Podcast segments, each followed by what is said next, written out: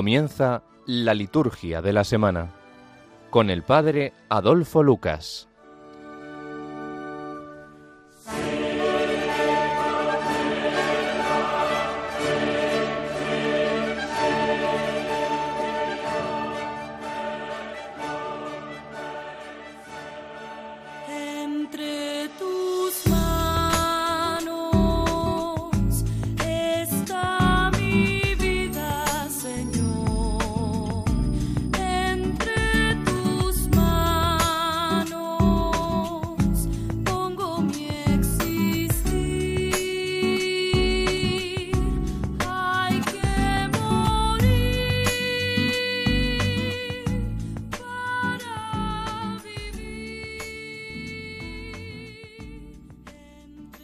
Te pedimos, Señor Dios nuestro, que con tu ayuda avancemos animosamente hacia aquel mismo amor que movió a tu Hijo a entregarse a la muerte para la salvación del mundo. Por nuestro Señor Jesucristo, tu Hijo, que contigo vive y reina en la unidad del Espíritu Santo y es Dios por los siglos de los siglos. Amén. Buenas noches. Nos encontramos entonces una semana más en este programa de la liturgia de la semana.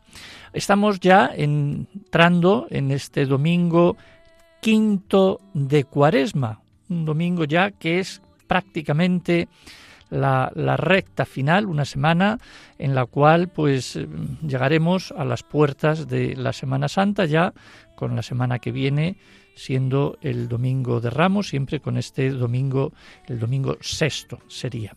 Pero bueno, vamos al domingo este nuestro, al quinto domingo de, de Cuaresma y comienza la liturgia pues con esta, digamos, oración que hemos escuchado siempre tan, tan bella, en donde pues se pide a Dios que avancemos con ánimo hacia ese mismo amor el mismo amor de, de, Cristo de entregarse hasta la muerte por la salvación del mundo. Y ese es el deseo, entonces, eh, en esta semana de estos días de Cuaresma, para que realmente caminemos y avancemos animosamente, pues hacia esa, digamos, hacia ese mismo amor que tendríamos todos los cristianos que tener, como lo tuvo Cristo, nada más y menos que para la salvación del mundo. Pues con esta oración hemos comenzado también el programa y con esta misma oración comenzarán las Eucaristías de este domingo quinto de Cuaresma para que realmente avancemos y avancemos en la vida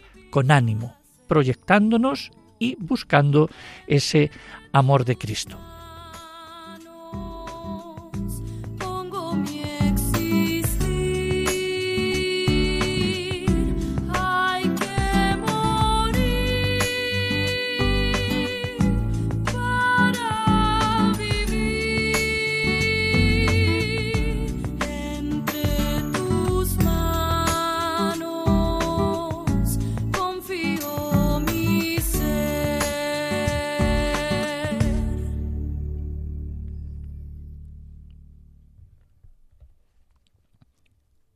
Luego, a lo largo del programa, pues hablaremos de algunas pequeñas eh, cosillas de tipo litúrgico correspondiente a este a este domingo. Pero mm, vamos a ver ahora la palabra de Dios lo que nos dice que es otra de las digamos mm, en fin cosas del programa, en la cual pues aquí presentamos eh, o comentamos las lecturas de este domingo. Por ejemplo, la primera lectura es de la profecía de Ezequiel, donde se puede resumir, es breve, corta, donde ya la hemos escuchado muchas veces, pondré mi espíritu en vosotros y viviréis, dice el Señor. Luego seguimos con el Salmo, ese, ese desde lo hondo a ti grito, Señor, el Salmo 129 y la segunda, la segunda lectura de la carta del apóstol San Pablo a los romanos habla también precisamente del Espíritu, el Espíritu del que resucitó a Jesús de entre los muertos,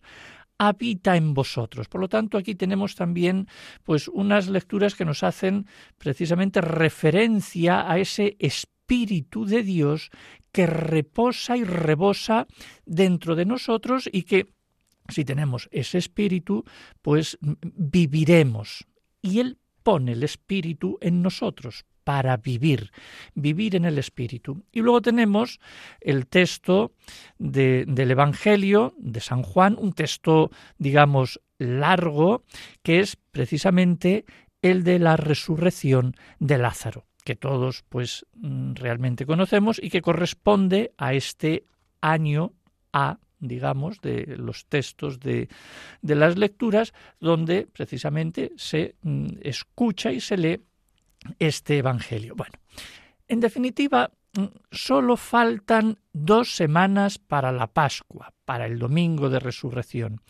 Y todas las lecturas bíblicas de este domingo hablan más o menos de esa resurrección, pero no de la resurrección de Jesús, que irrumpirá como una novedad absoluta más adelante, dentro, digamos, de dos semanas, sino que precisamente este domingo habla de nuestra resurrección, a la que aspiramos y que precisamente Cristo nos ha donado al resucitar Él de entre los muertos.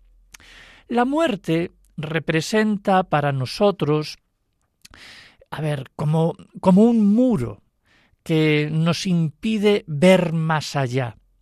Sin embargo, nuestro corazón se proyecta más allá de este muro, y aunque no podemos conocer lo que oculta, lo que hay detrás de ese muro, sin embargo, pues lo pensamos, lo imaginamos, expresando con símbolos nuestro, digamos, deseo de eternidad. El profeta Ezequiel de esta primera lectura de este domingo anuncia al pueblo judío en el desierto, lejos de la tierra de Israel, que Dios abrirá los sepulcros de los deportados y los hará regresar a su tierra para descansar en paz en ella. Bueno, pues esta aspiración, digamos, de siempre, eh, que ha tenido el hombre a ser sepultado junto a sus padres es anhelo de una patria que lo acoja al final de sus fatigas terrenas. Y es que nuestro deseo no es ni más ni menos que aspirar al cielo. Bueno, esta concepción no implica aún, eh, digamos, la idea de una resurrección personal de la muerte pues esta solo aparece hacia el final del Antiguo Testamento y en tiempos de Jesús aún no la compartían todos los judíos. Por lo demás, incluso entre los cristianos, la fe en la resurrección y en la vida eterna con frecuencia va acompañada de muchas dudas y mucha confusión, porque se trata de una realidad que rebasa los límites de nuestra razón y exige un acto de fe cuántas veces incluso hasta entre los mismos cristianos ponen en duda lo que es la resurrección, lo que habrá en el más allá. Claro, nos imaginamos, podemos, bueno, darle un poco a la cabeza y a nuestros pensamientos y, y a veces pues tenemos frenos porque es algo no digo que fantasioso, pero es algo que se nos escapa realmente de nuestra de nuestra realidad. En el evangelio de hoy la resurrección de Lázaro, eh, escuchamos la voz mm, de la fe de labios de Marta, la hermana de Lázaro, a Jesús que le dice, Tu hermano resucitará. Ella responde, Sé que resucitará en la resurrección, en el último día. Pero Jesús replica de otra manera, diciendo, yo soy la resurrección y la vida. El que cree en mí, aunque haya muerto, vivirá. Bueno, esta es la verdadera novedad que irrumpe y supera, digamos, toda barrera y todo pensamiento de los judíos y de todos los humanos. Es decir, que Cristo derrumba ese muro de la muerte. En él habita toda la plenitud de Dios, que es vida, vida eterna. Por esto la muerte no tuvo poder sobre él. Y la resurrección de Lázaro, digamos, es signo de su dominio total sobre la muerte física, que ante Dios es como un sueño. Pero, oigan, hay otra muerte que costó a Cristo la lucha más dura, incluso el precio de la cruz. Se trata de la muerte espiritual, es decir, el pecado que amenaza con arruinar la existencia del hombre.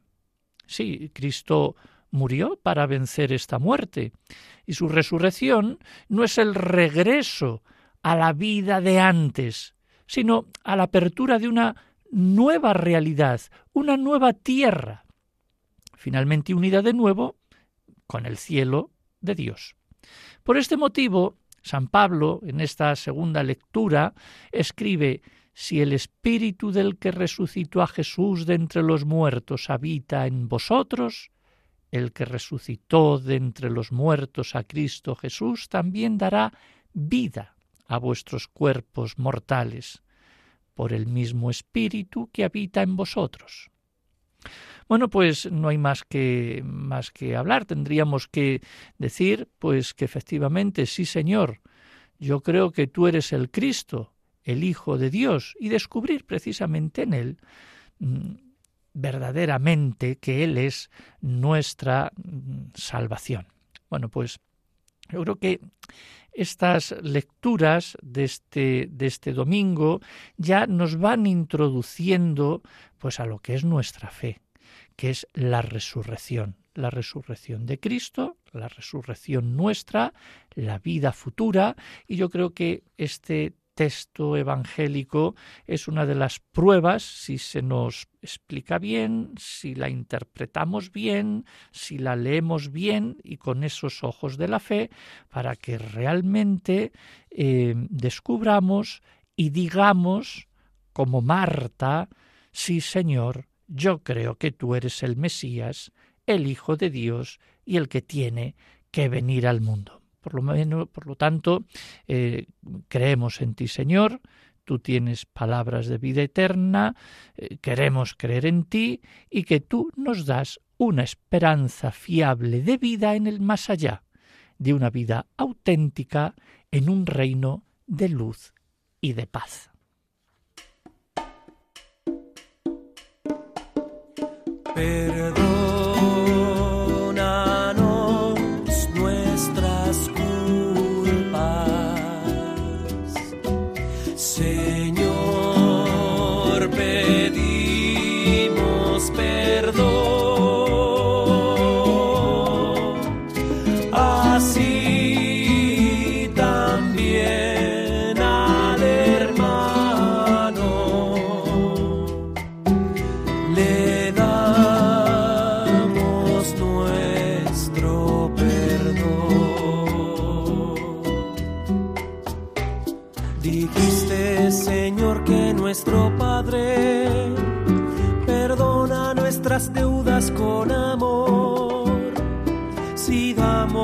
Nosotros al hermano, la mano otorgándole el perdón.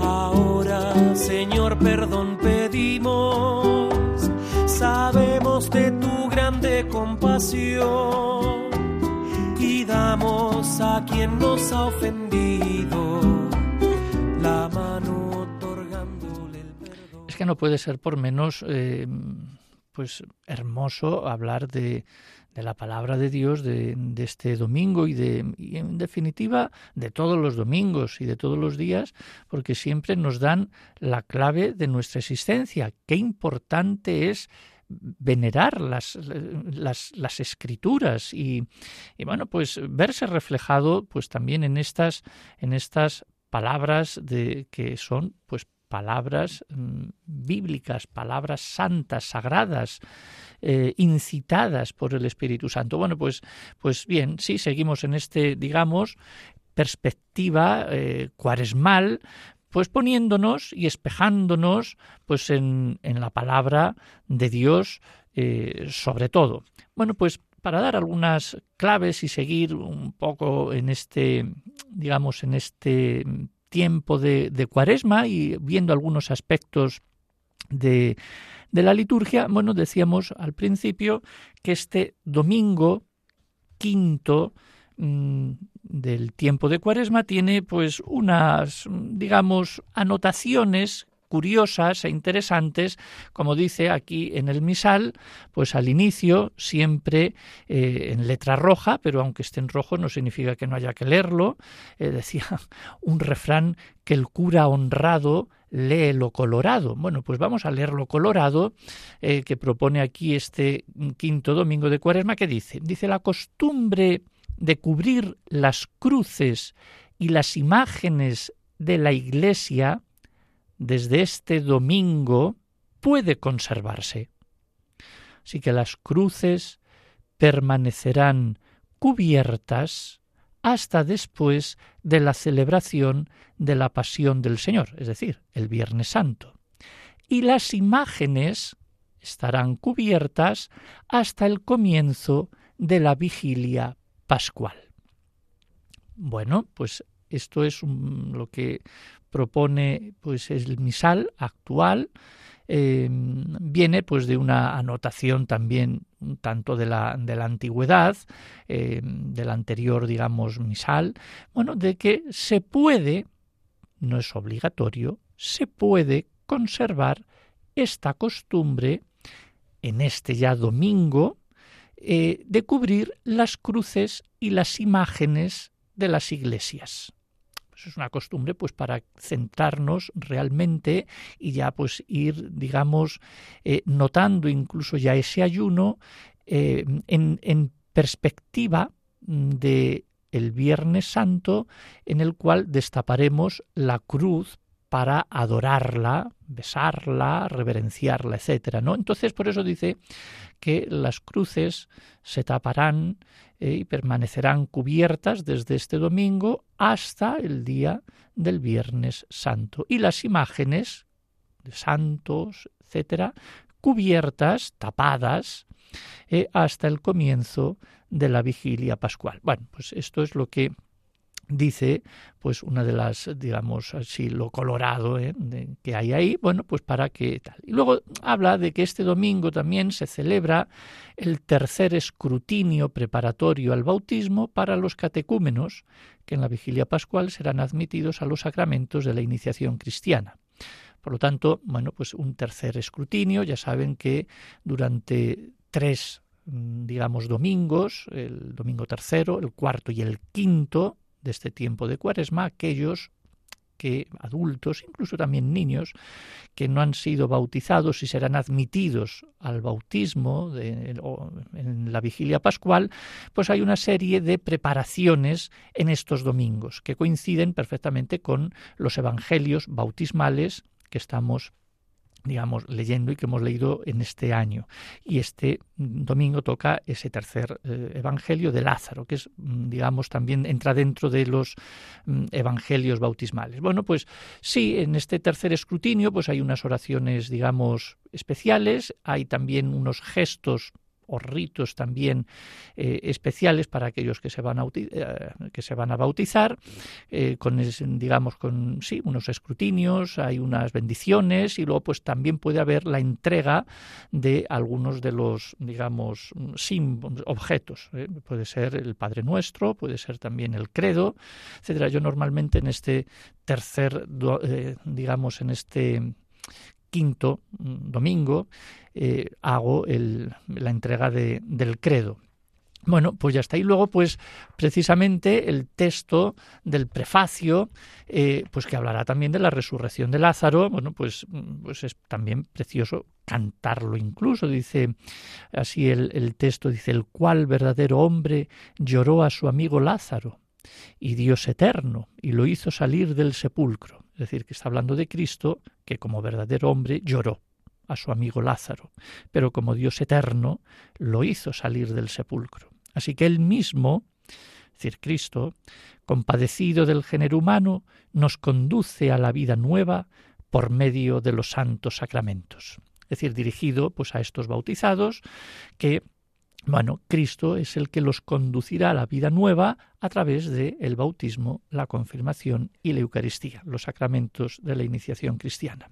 Y concluye este prefacio, dice, por él los coros de los ángeles adoran tu gloria eternamente gozosos en tu presencia y permítenos asociarnos a sus voces cantando con ellos tu alabanza. Por lo tanto, hay un final aquí, digamos, de mm, recuerdo, de unión también con la iglesia eh, del cielo y todos juntos, pues los de arriba y los de abajo, cantamos pues el santo, santo, etcétera. Bueno, pues muy, muy interesante entonces este quinto mm, domingo de este tiempo de, cuaresma con estas, digamos, con estos recuerdos y estas anotaciones que nos dice la liturgia.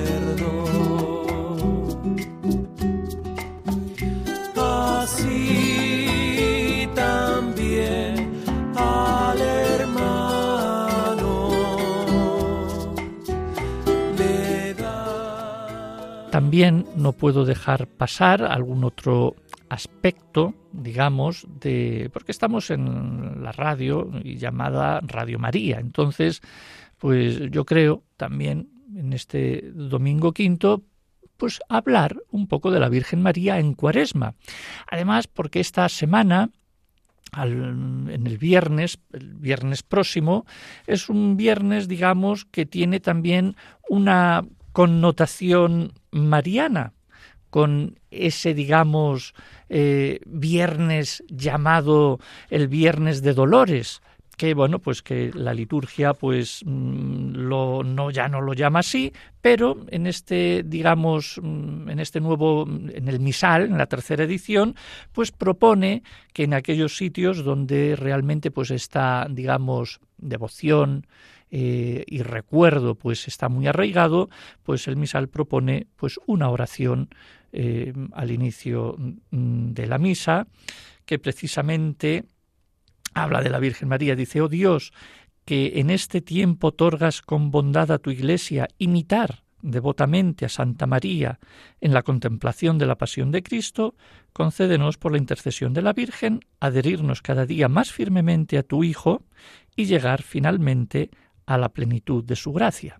Por lo tanto, pues esta semana también con ese, digamos, tinte eh, un tanto mariano, pues yo quisiera pues también pues aludir pues a la Virgen María en Cuaresma. Por ejemplo, la liturgia romana, la nuestra, ignora prácticamente el misterio de María en sus textos litúrgicos durante el tiempo de Cuaresma, excepto este, digamos, Viernes de Dolores que bueno, mm, se ha introducido últimamente esta oración que hemos escuchado. Sin embargo, la liturgia oriental, es decir, para los, digamos, ortodoxos, el, Oriente, etcétera, sí que recuerda pues a la Virgen María en este tiempo de Cuaresma con hermosas, digamos, fórmulas y oraciones y cantos.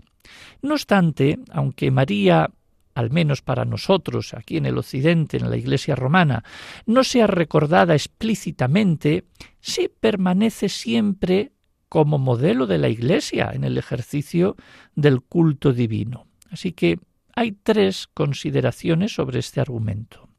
María, pues ha acompañado escondida y silenciosamente a su hijo en el camino hacia Jerusalén, hacia la cruz y hacia la Pascua. Así que su vida es crecimiento, peregrinación en la fe, en la esperanza y en el amor. Por otra parte, María es modelo de la Iglesia en su divina maternidad y ejemplo de aquel amor generoso que debe guiar a la comunidad eclesial en el parto de nuevos hijos. Y tercero, en su intercesión, como refugio de los pecadores, intercede también por todos a fin de que se cumpla la gran conversión de toda la comunidad eclesial. Así que María, eh, pues siempre, aunque no se la recuerde explícitamente en este tiempo de cuaresma, pero ella sigue acompañando, sigue siendo modelo y sigue intercediendo. Así que una inteligente pastoral litúrgica no dejará de subrayar en la cuaresma, especialmente en los sábados y en particulares celebraciones en honor a la Virgen, pues el realismo de su experiencia de discípula, de seguidora, de fiel, caminante y peregrina hasta el Calvario, es decir, el llamado, digamos, vía matris, eh, por donde camina, poniendo huellas en las huellas de su Hijo. Por eso, nuestra actuación hacia con ella en este tiempo de Cuaresma sería, bueno, pues orando también intensamente, escuchando la palabra, atendiendo, teniendo mm, el leccionario o la Biblia abierta en nuestras casas o precisamente en las iglesias, celebrando el sábado, pues como siempre lo hemos hecho, con ese, como ese tinte, digamos, mariano, también en el tiempo de Cuaresma, recordando a la Virgen dolorosa en el Vía Crucis y precisamente y mucho más en este, digamos, viernes de dolores, que será el próximo, haciendo ayunos, rezando el rosario y, por qué no, también rezando ese himno que a mí siempre me gusta recordar tanto, que es el himno de la Cacistos, un himno, pues, de la liturgia bizantina, rica, como ya sabemos, en símbolos y precisamente con este himno de la pues em, es un ejemplo, digamos, de digamos de oración particular a la Virgen. Y la Cuaresma es un momento propicio para honrar y venerar pues a la Virgen, como estamos diciendo, y ¿por qué no? Pues si no es el rosario, pues este himno que es como otro rosario con otros textos, otras oraciones y otras jaculatorias que es un himno bellísimo, es un himno pues eh, cantado en pie, como se hacía antes, llenos de maravillosas alabanzas, eh, de, mística, donde se ensalza y nuestro corazón se regocija, eh, pues a la, digamos, a la Virgen María. Es un himno que enriquece la fe como el rosario también. Bueno, pues entonces todo, digamos, estas, digamos, anotaciones yo creo que pueden venirnos todos muy bien, que aunque el tiempo de Cuaresma es un tiempo que, bueno, nos dirigimos personalmente o miramos hacia hacia Cristo, hacia la cruz, como siempre, pero también eh, la Virgen María pues tiene un digamos tiene una entrada también particular y especial haciendo ese camino hacia la madre, una vía matriz. Y bueno, pues ya que hemos hablado del himno un poco de la Cacistos, le dejo que escuchen brevemente pues eh, una pieza, así un fragmento de este largo himno. Salve columna de sacra pureza. Salve umbral de la vida perfecta. Salve tú inicias la nueva progenie. Salve dispensas bondades divinas.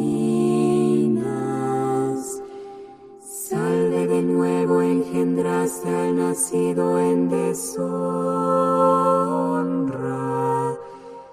Salve talento infundiste al hombre insensato. Salve anulaste a Satán, seductor de las almas. Salve nos diste al Señor, sembrador de los castos. Como tema de de esta, digamos, semana, vamos a hablar ahora ya de otro, digamos, de otro asunto.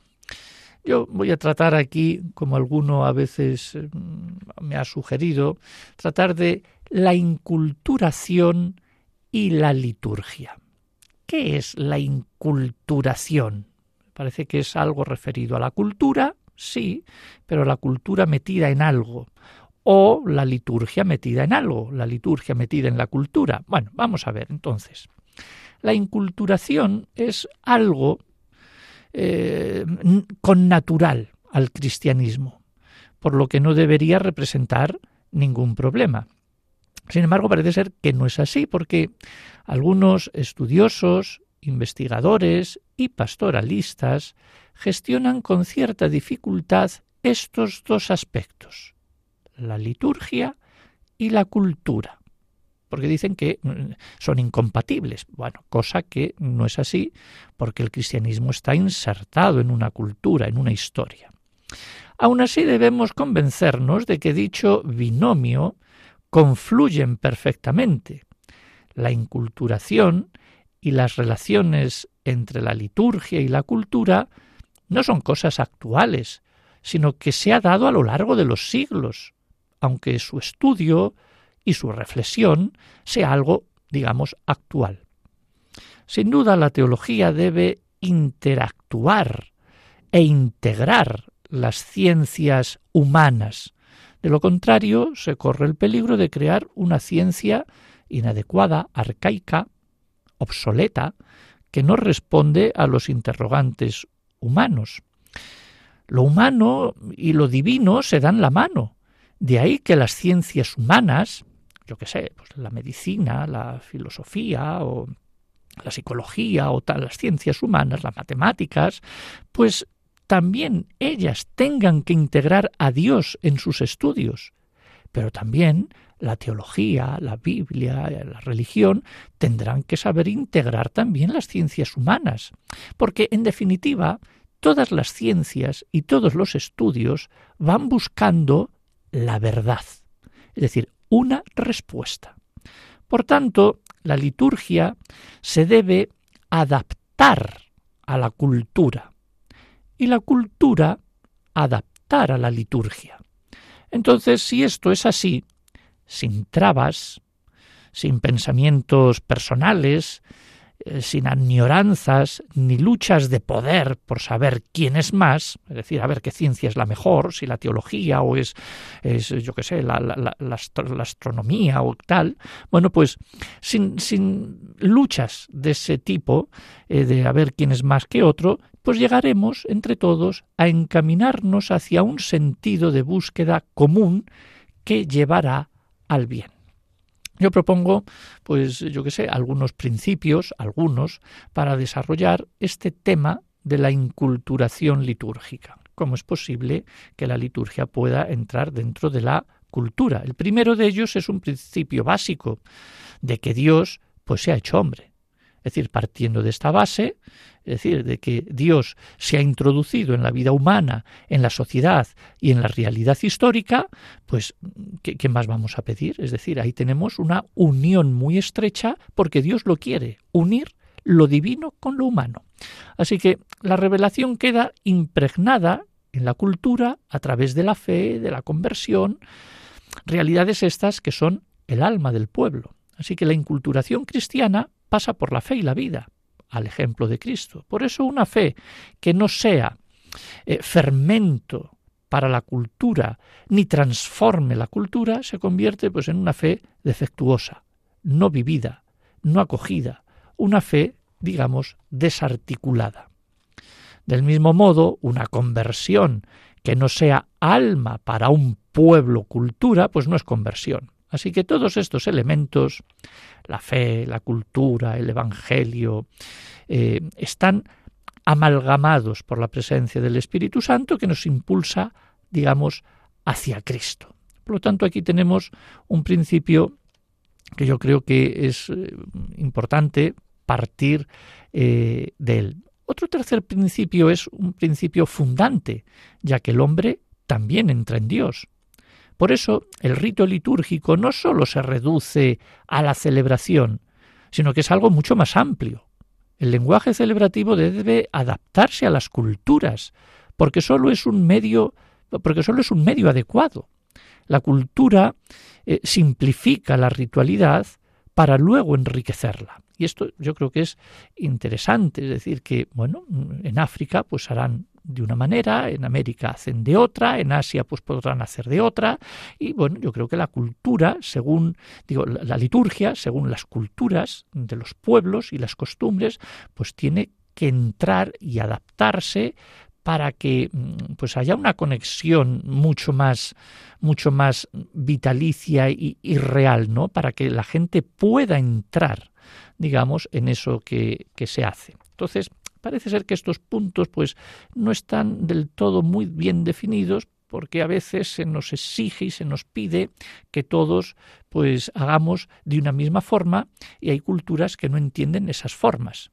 No vamos a entrar aquí, que a lo mejor, eh, como suelen decir, hay una costumbre en China que cuando uno pues está de luto, pues no viste de color negro como nosotros, que es nuestro color, digamos, lógico. Para ellos el luto lo ven con un color blanco, es decir, distinto. Bueno, pues son, son maneras de ver, son culturas diversas y, la, y lógicamente la cultura tendrá que adaptarse también a esas realidades y mentalidades que lógicamente la Iglesia romana, la nuestra, no solamente es Europa, es algo mucho más amplio como mm, se ha visto a lo largo de los últimos siglos. Bueno, pues yo creo que es interesante este seguir estudiando, seguir entrando, seguir viendo estas digamos estas cuestiones de cómo integrar y cómo inculturar la liturgia en, en los países, en los pueblos, incluso hasta, hasta en nosotros, aquí en España, donde hay pues sus costumbres y sus cosas populares eh, de hace siglos y cómo poder, digamos, eh, que la liturgia sea realmente eso, viva, porque Dios quiere entrar en la historia, quiere entrar en, en la vida humana, pero a veces nosotros nos empeñamos en que no entre porque nos atascamos con una tilde de la letra o de la rúbrica.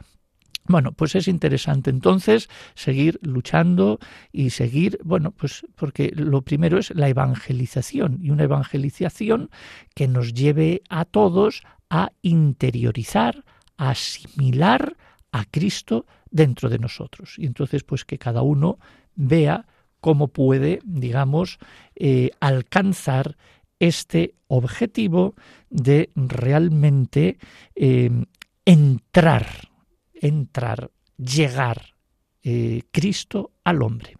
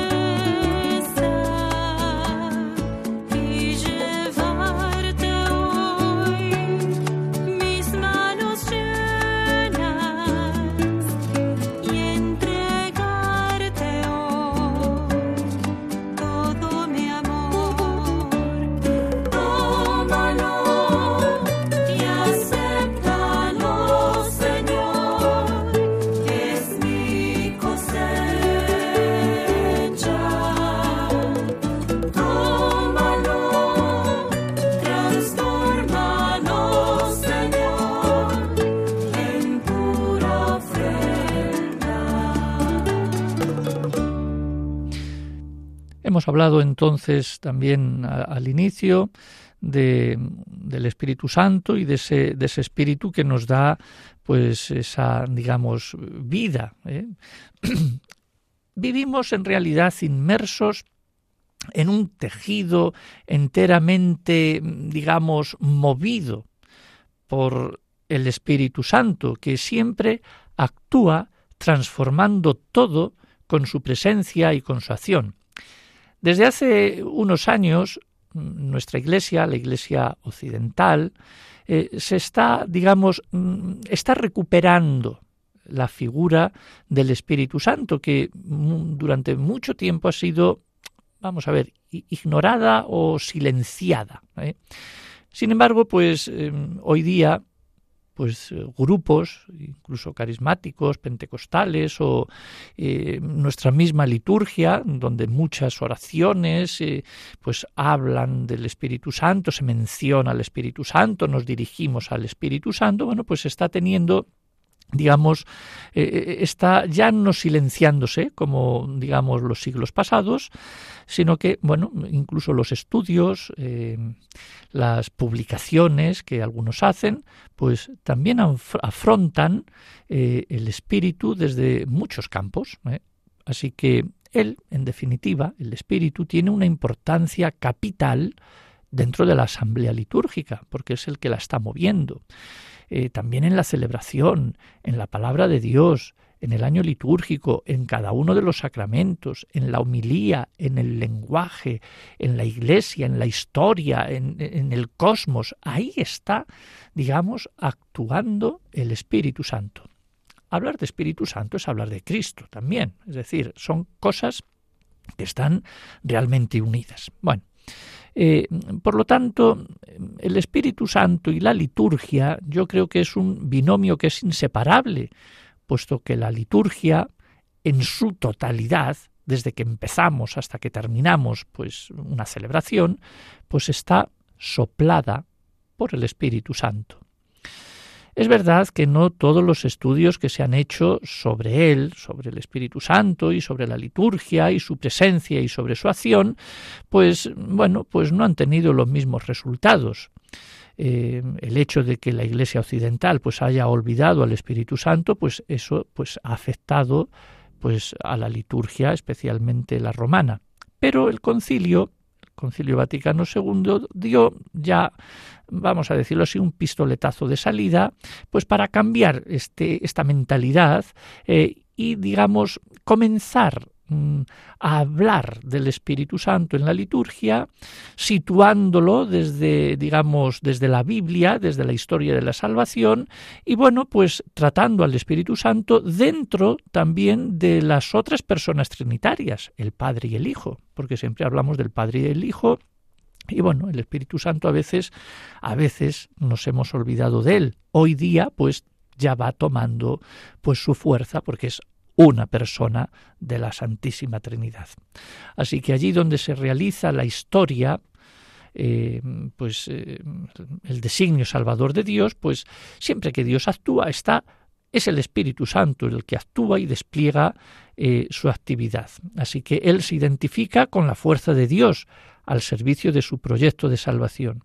Y podemos asegurar que nos salvamos por el Espíritu Santo es el Espíritu Santo el que nos da la vida, el que nos quita la vida, es, es, el aliento, digamos. Así que su presencia y su acción se han visto pues desde los comienzos de la historia y también se verá al final de ella. Él estuvo al inicio de la creación, en el Génesis, y también estará al final, y está en el Apocalipsis.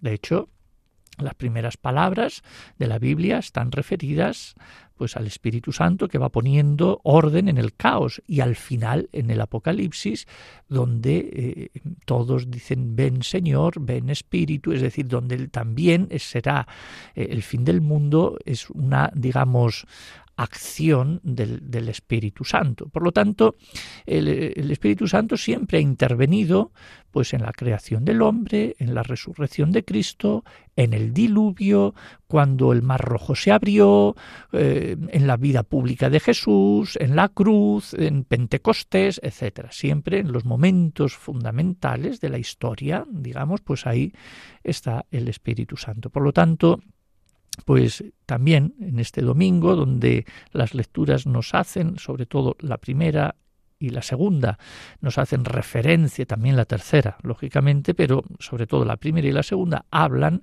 pues de este Espíritu de Dios, bueno, pues que, que pongamos al Espíritu Santo también en el centro de nuestra vida y sabiendo que no hay liturgia sin Espíritu Santo, eh, y no hay Espíritu Santo sin liturgia. Es decir, son dos cosas que están verdaderamente unidas. Y lo que nos mueve es el Espíritu Santo. Así que pidamos al Espíritu Santo fe y avance en nuestra, en nuestra vida cristiana.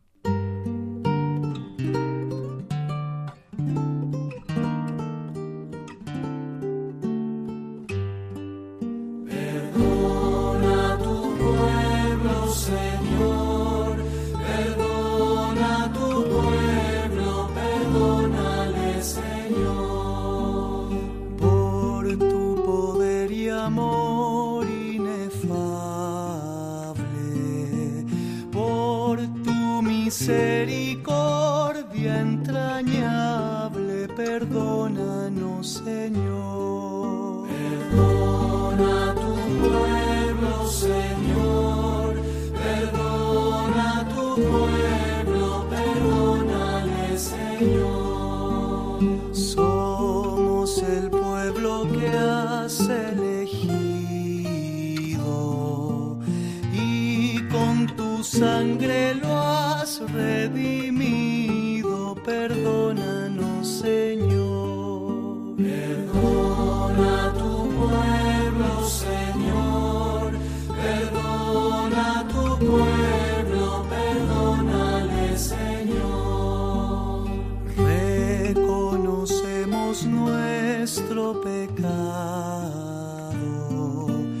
que tantas veces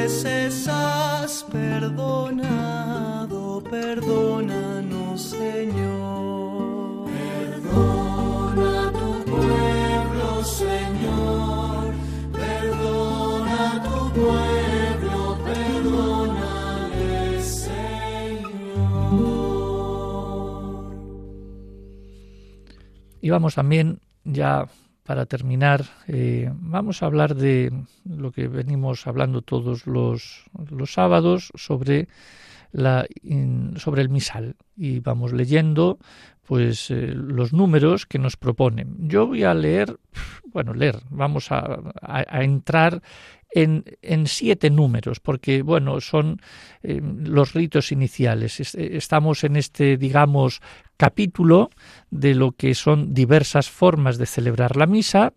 Hemos visto estos días atrás eh, eh, la misa con pueblo y dentro de la misa con el pueblo hay misa sin diácono y misa con diácono. Entonces, de los números 120 al 127, pues son esos ritos de entrada y se habla de las misas, digamos, sin diácono, que son prácticamente la forma más general, porque mm, no en todas las iglesias hay diácono. Antes se llamaba precisamente forma típica. Bueno, pues ahora es una es forma general, una, pues una misa sin diácono. ¿Cómo se hace una misa sin diácono? Pues, pues igual. Vamos a ver, dice, en los ritos iniciales de esta misa se describe ante todo la procesión de entrada con todos sus elementos. Decir, en el número 120 dice precisamente el pueblo reunido, el sacerdote y los ministros, revestidos cada uno con sus vestiduras, avanzan hacia el altar del siguiente orden. En primer lugar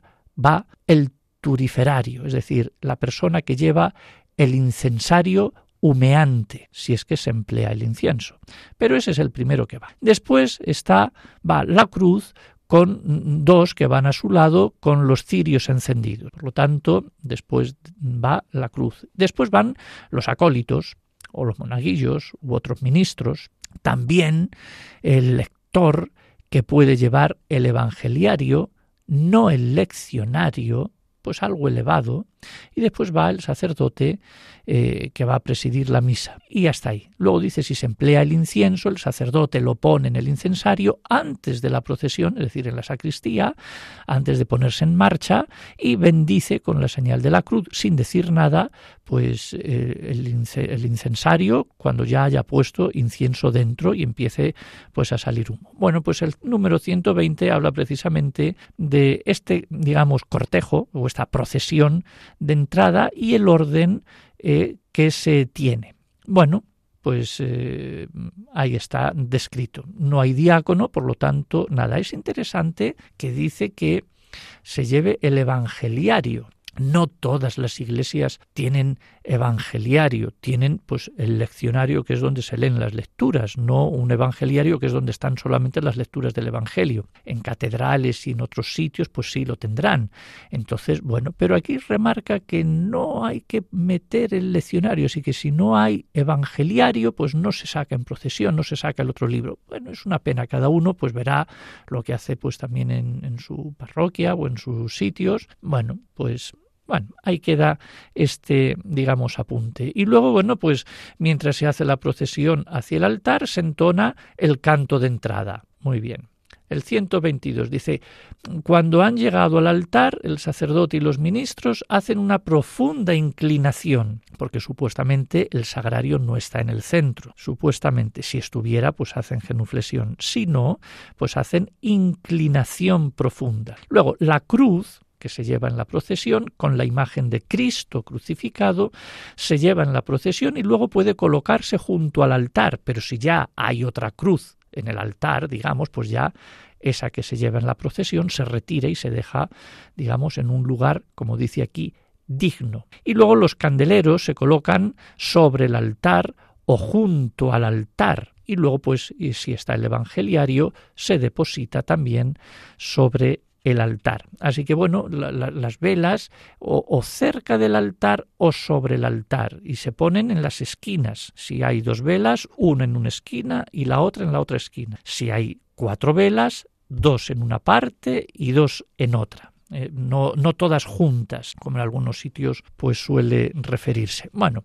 y luego, bueno, pues ya habla en el 123, el sacerdote accede al altar y lo venera con un beso, como bien sabemos, y luego, según la oportunidad, inciensa la cruz y el altar rodeándolo. Por lo tanto, lo primero es la incensación de la cruz y luego ya el altar. Terminado esto, el sacerdote va a su sede y una vez concluido el canto de entrada, todos, sacerdotes y fieles, de pie, hacen la señal de la cruz y se empieza pues la misa, el sacerdote de cara al pueblo, saluda a la asamblea utilizando las fórmulas propuestas, luego sigue en el 125 pone aquí sigue el acto penitencial, después se canta o se recita el Señor ten piedad, en determinadas celebraciones se canta o se recita el Gloria, normalmente pues los domingos, días festivos y de solemnidad, y ya por último, el 127 el sacerdote con las manos juntas invita al pueblo a decir oremos y todos, juntamente con el sacerdote, oran en, silencio durante un breve tiempo y el sacerdote arranca con las manos extendidas, dice la oración colecta y cuando ésta termina todos dicen amén y se acabó. Y se comienza ya, digamos, la liturgia de la palabra. Por lo tanto, es un repaso interesante que se hace aquí de los ritos, digamos, del inicio, de esa, digamos, procesión de entrada, del saludo, de esas brevísimas palabras que puede haber como introducción, etcétera. Bueno, pues bueno, es, yo creo que es interesante pues haber hecho este repaso. Yo pues ya brevemente me, me, fijo pues precisamente cuando dice que que la cruz que se lleva en procesión y que será ahora la cruz del altar debe llevar la imagen de Cristo crucificado, cosa que se repite más adelante también en otros números, es decir, que no una cruz sin crucificado, sino una cruz que tiene el Cristo crucificado. Y luego pues se habla también de dos posibles cruces, la procesional y la del altar, pero que mm, solamente debe de haber una sola en el espacio del presbiterio. Y luego, bueno, pues habla pues, de, la bendición que se hace en el incienso, que yo lo veo también curioso. Es decir, varias veces se subraya esa conveniencia de bendecir algo antes de usarlo. Aquí, por ejemplo, el incienso, lo cual se vuelve a indicar en otras ocasiones. Es decir, que cuando se pone incienso digamos, en el incensario, sin decir nada, el sacerdote lo bendice. Bueno, pues son pequeñas eh, cosas que tenemos ahí y que pues hacen que nuestra liturgia sea digamos mucho más, más, rica, bien hecha y siguiendo pues las normas que nos propone aquí el misal, pero sabiendo también adaptarse, como hablábamos también de la inculturación, a los momentos, a las circunstancias, a las personas, a las situaciones, etcétera, pero que no decaiga esa calidad y dignidad a la hora de celebrar.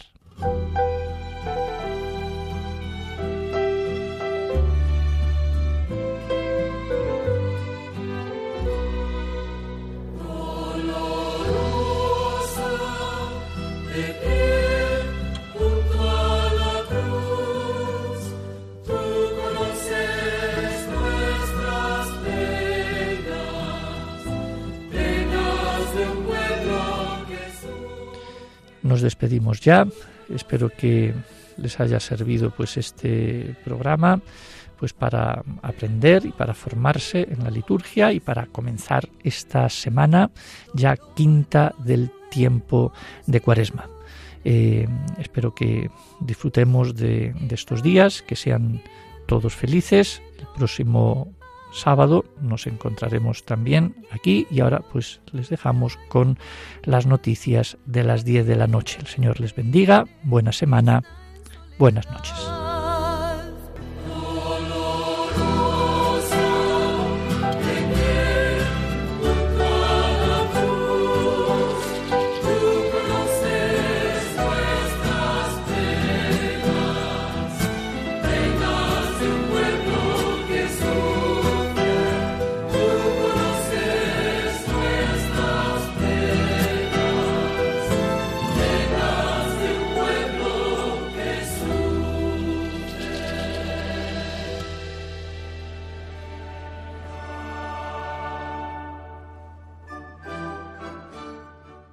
Han escuchado la liturgia de la semana con el padre Adolfo Lucas.